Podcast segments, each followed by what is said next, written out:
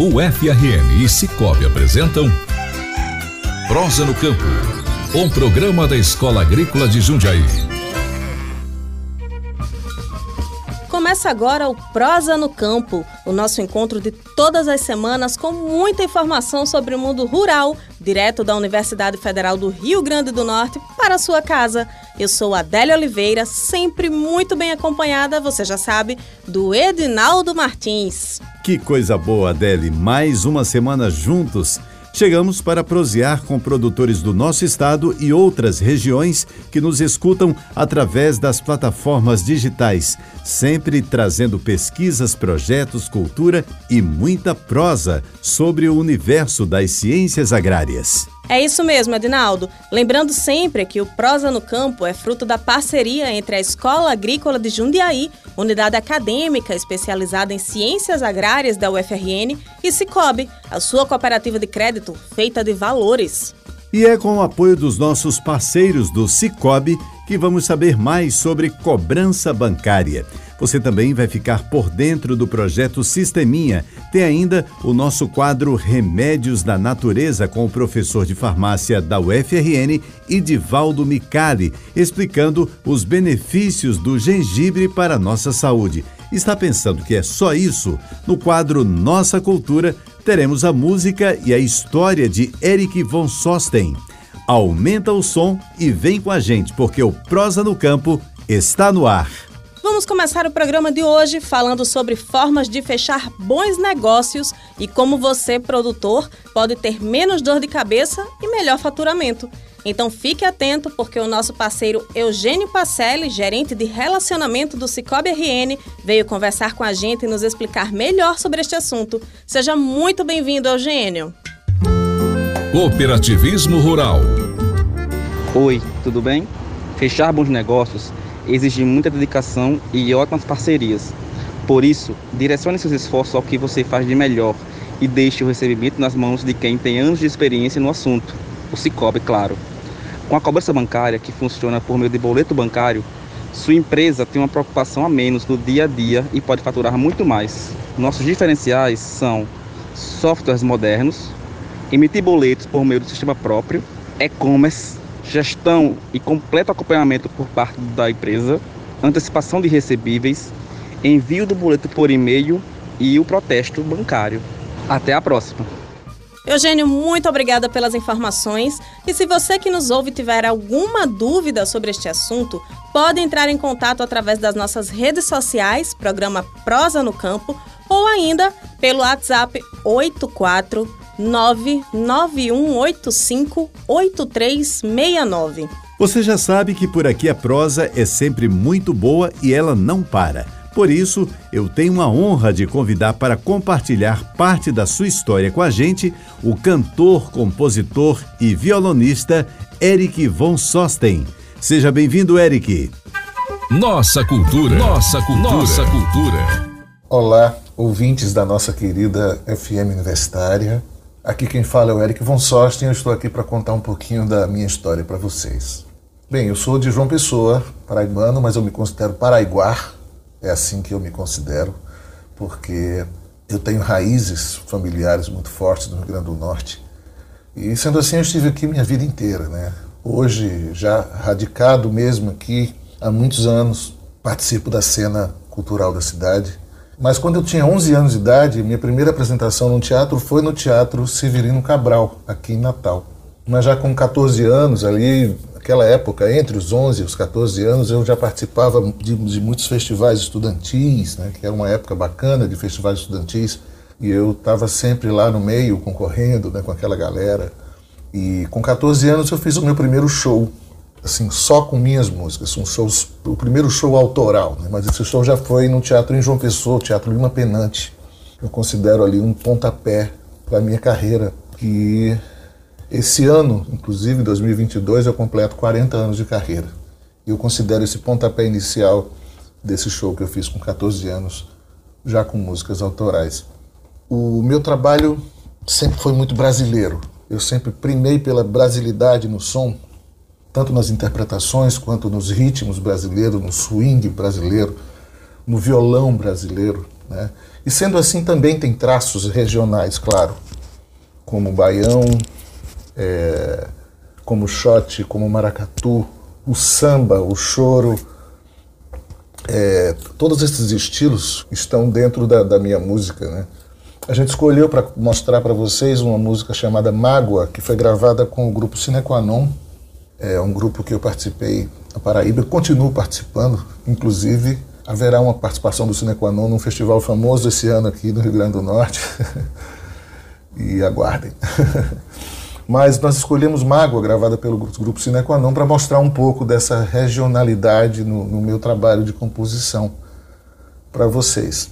E eu tenho já quatro CDs gravados e mais um EP que foi recentemente lançado em dezembro de 2021, inclusive já toca aqui na FM Universitária, que maravilhosamente prestigia os artistas locais. A gente precisa muito disso, cada vez mais. E hoje eu, eu, eu tenho um projeto chamado Compondo Sua Vida, que é um projeto que onde eu componho canções especiais para momentos das pessoas, né? canções exclusivas para momentos únicos das pessoas. Né?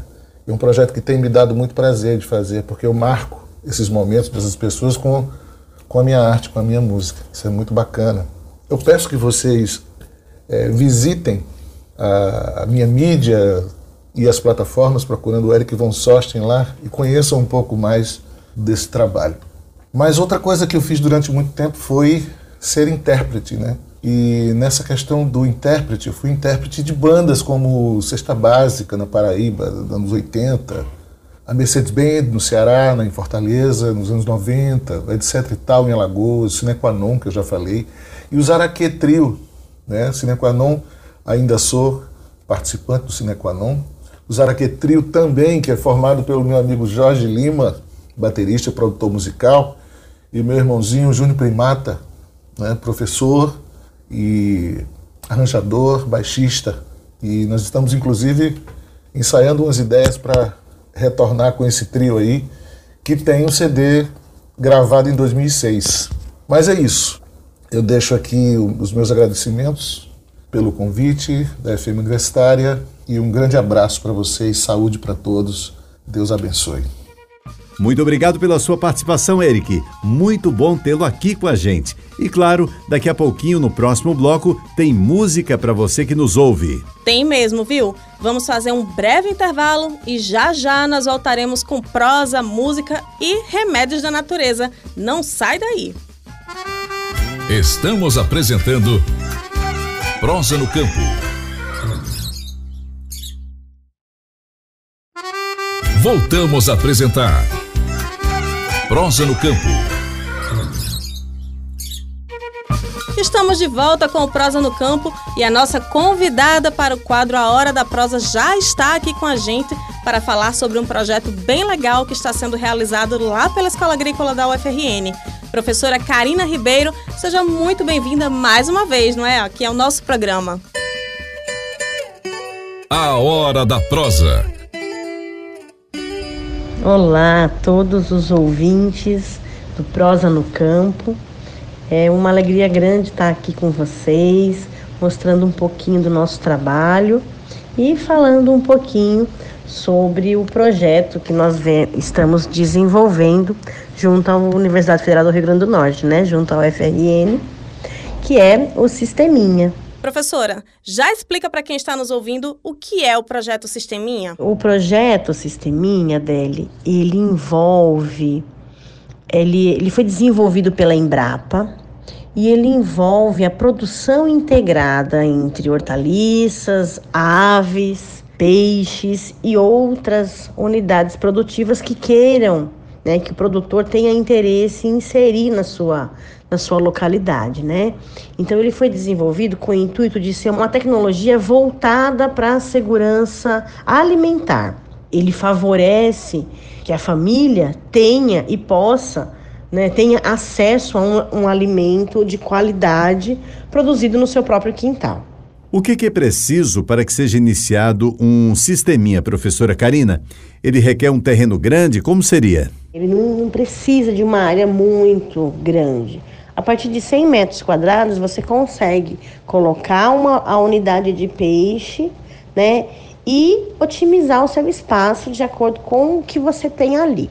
Por exemplo, numa área de 100 metros quadrados, você pode instalar uma, uma seção de compostagem, uma estrutura de compostagem, uma produção de hortaliças e, e, e frutas de forma escalonada.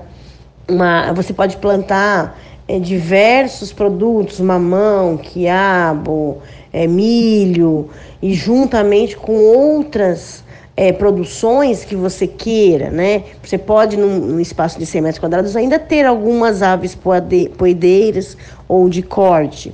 Mas normalmente, é, se o suficiente para construir o sistema o mais que se otimiza mais é a partir de é, em torno aí de 1.500 metros quadrados. Então, com esse com essa estrutura, você pode ainda até pensar em ter esse excedente para lucro, né?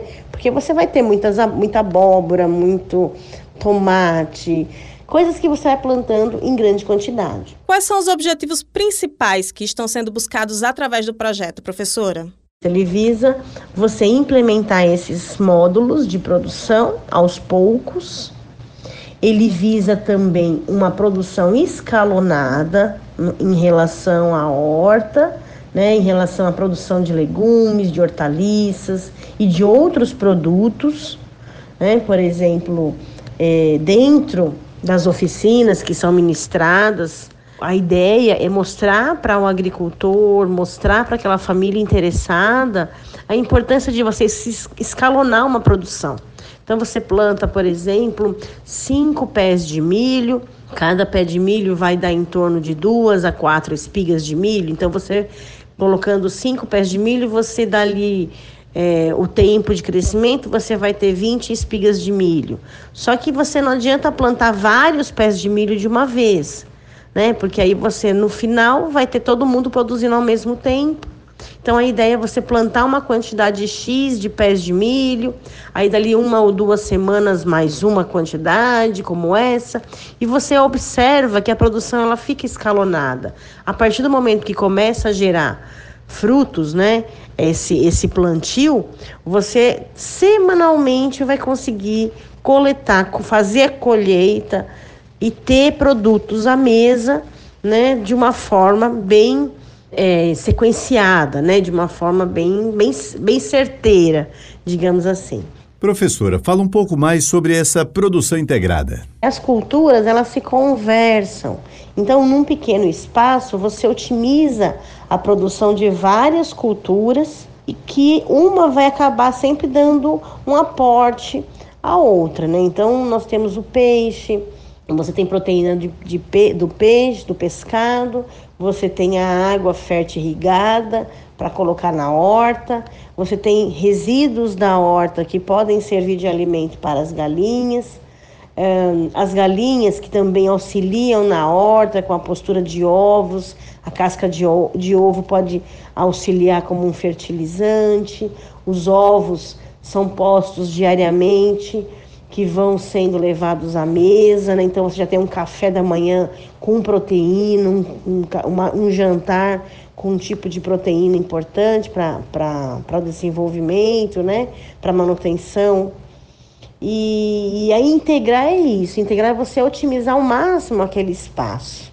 Né? Você com num, num espaço, num, num, num, num pequeno quintal, você consegue produzir várias culturas, vários tipos de produto para alimentação. E o que for excedente, você pode compartilhar, você pode vender, você pode doar, você pode fornecer as galinhas, você é, é, é, livre nesse sentido. Né? Então a ideia é essa: é você propor um trabalho, né? propor uma, uma atividade que vá lhe trazer retornos, não só um retorno uh, financeiro, mas um retorno pessoal também, né? Você vendo tudo aquilo crescer, você vendo os frutos que vão sendo gerados e isso lhe dá um bem-estar pessoal, né? E podendo ainda comercializar o excedente, te dá ainda mais gratificação pelo trabalho.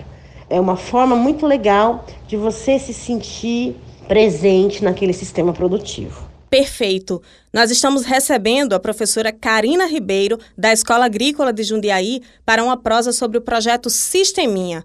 Professora, de que forma o projeto que vem sendo desenvolvido pela UFRN pode fortalecer a implantação dos sistemas? Como é que esse trabalho vem sendo realizado? Ah, Adélia, essa pergunta é muito legal, porque assim, eu resolvi trazer o sisteminha para o Rio Grande do Norte, né, a partir dos projetos de extensão que nós já executávamos aqui.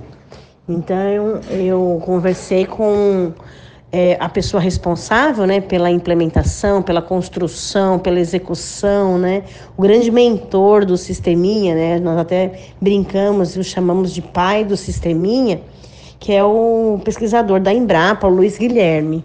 Lá, na Escola Agrícola, nós temos uma área que a gente de, delimitou essa área para a parte de produção integrada, e nessa parte é, nós construímos um sisteminha, nós ofertamos um curso do sisteminha aqui na Escola Agrícola de Jundiaí, vinculado à SEMA Agrária, né, que é a Semana é, Acadêmica Agrária, que nós colocamos como uma forma de trazer a comunidade para conhecer a universidade, conhecer a Escola Agrícola de Jundiaí, realizamos palestras, oficinas e minicursos.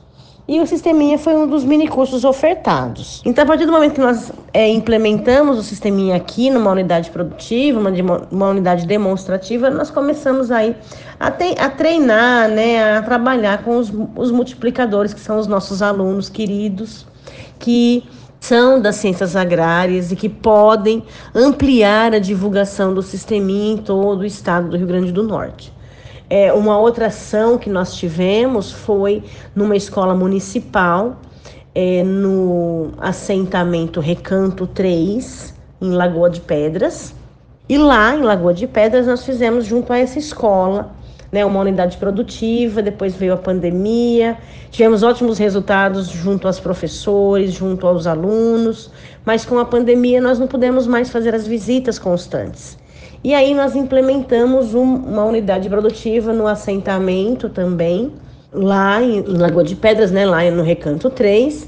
E o ano passado nós tivemos lá, com a volta, o retorno à presencialidade, o início, né, desses da, da, presencialidade, nós conseguimos fazer uma visita a esse produtor e ele fez relatos incríveis, né, de como que o sisteminha foi foi importante para que a esposa, para empoderamento da esposa dele, para que a esposa dele ela gostasse do que ela estava dali, daquele, daquela estrutura, né? A família toda gostava, gosta do sisteminha, gosta de estar tá integrando ali em toda a unidade produtiva. É bem, foi muito legal, foi muito interessante o trabalho desenvolvido.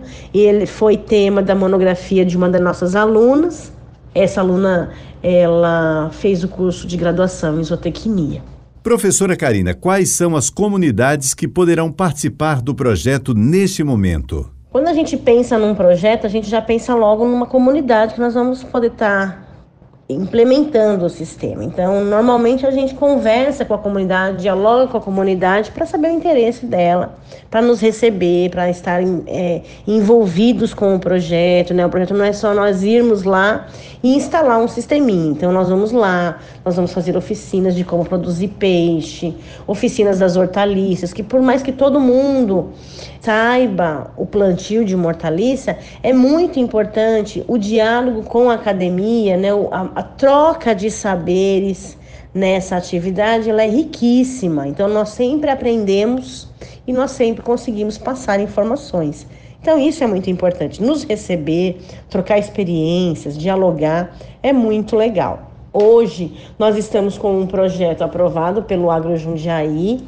Nós estamos retomando o nosso sisteminha na Escola Agrícola de Jundiaí e pretendemos até o final do ano realizar oficinas junto às comunidades do entorno de Macaíba. Como o trabalho é desenvolvido na prática junto às comunidades, professora? Quando a gente faz a proposta de implementação do sistema, então nós vamos sempre realizar os encontros semanais. Normalmente a gente atua aos sábados, que é o momento que os alunos conseguem é, todos os alunos, porque eu tenho alunos multidisciplinar, né? Meu curso é multidisciplinar.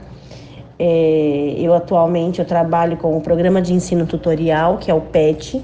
Nós temos um grupo de trabalho chamado é o PET Conexões de Saberes, Grupo Água Viva.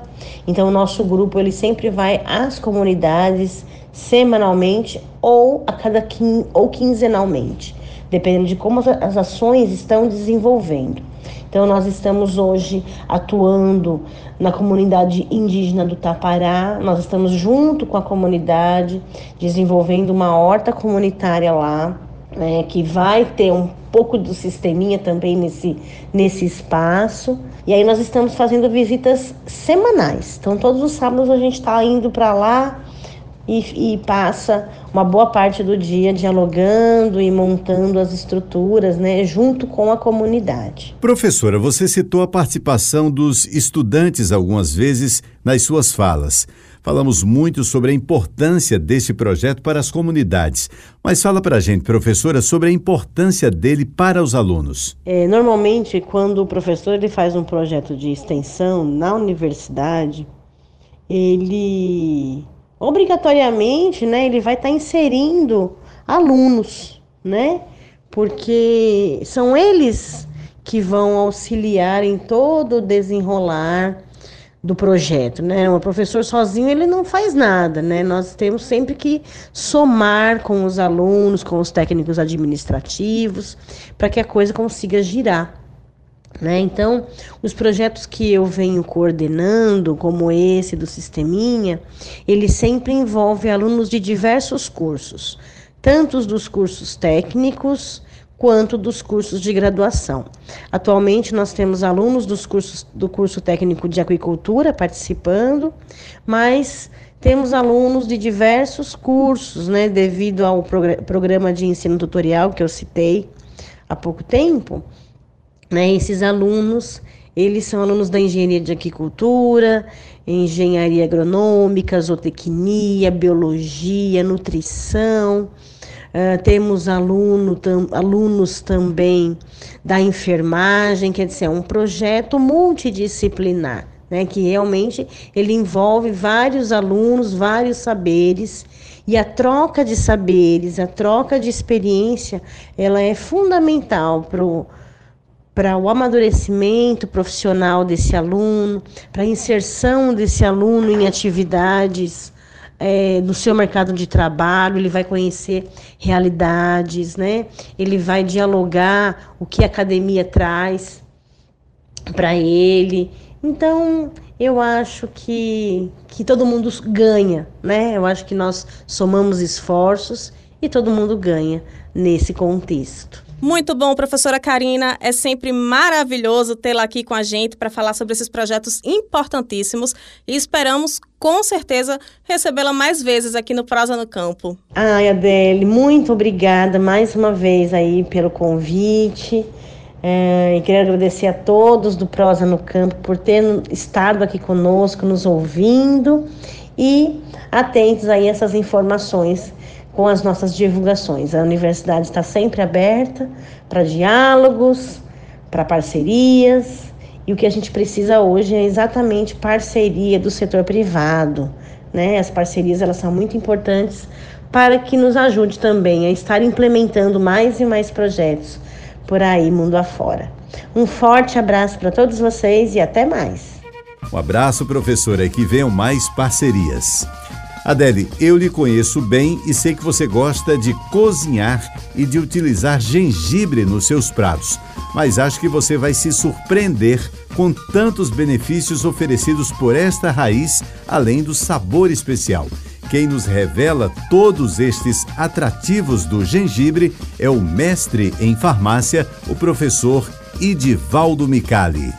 Remédios da Natureza Olá, prezados e prezadas ouvintes. Retorno aqui ao programa Posa no Campo para falar de mais um importante remédio da natureza e hoje eu vou falar sobre o gengibre. É uma planta muito conhecida de todos nós, especialmente pelas suas folhas sempre verdinhas e sempre naquele formato de lança, né? Que é uma folha lanceolada. E nós conhecemos muito o gengibre pelo seu rizoma, que é aquele, aquela raiz, aquela toceira né, bastante suculenta, onde nós tiramos as principais indicações é, farmacológicas, as principais indicações é, é, como remédio da natureza.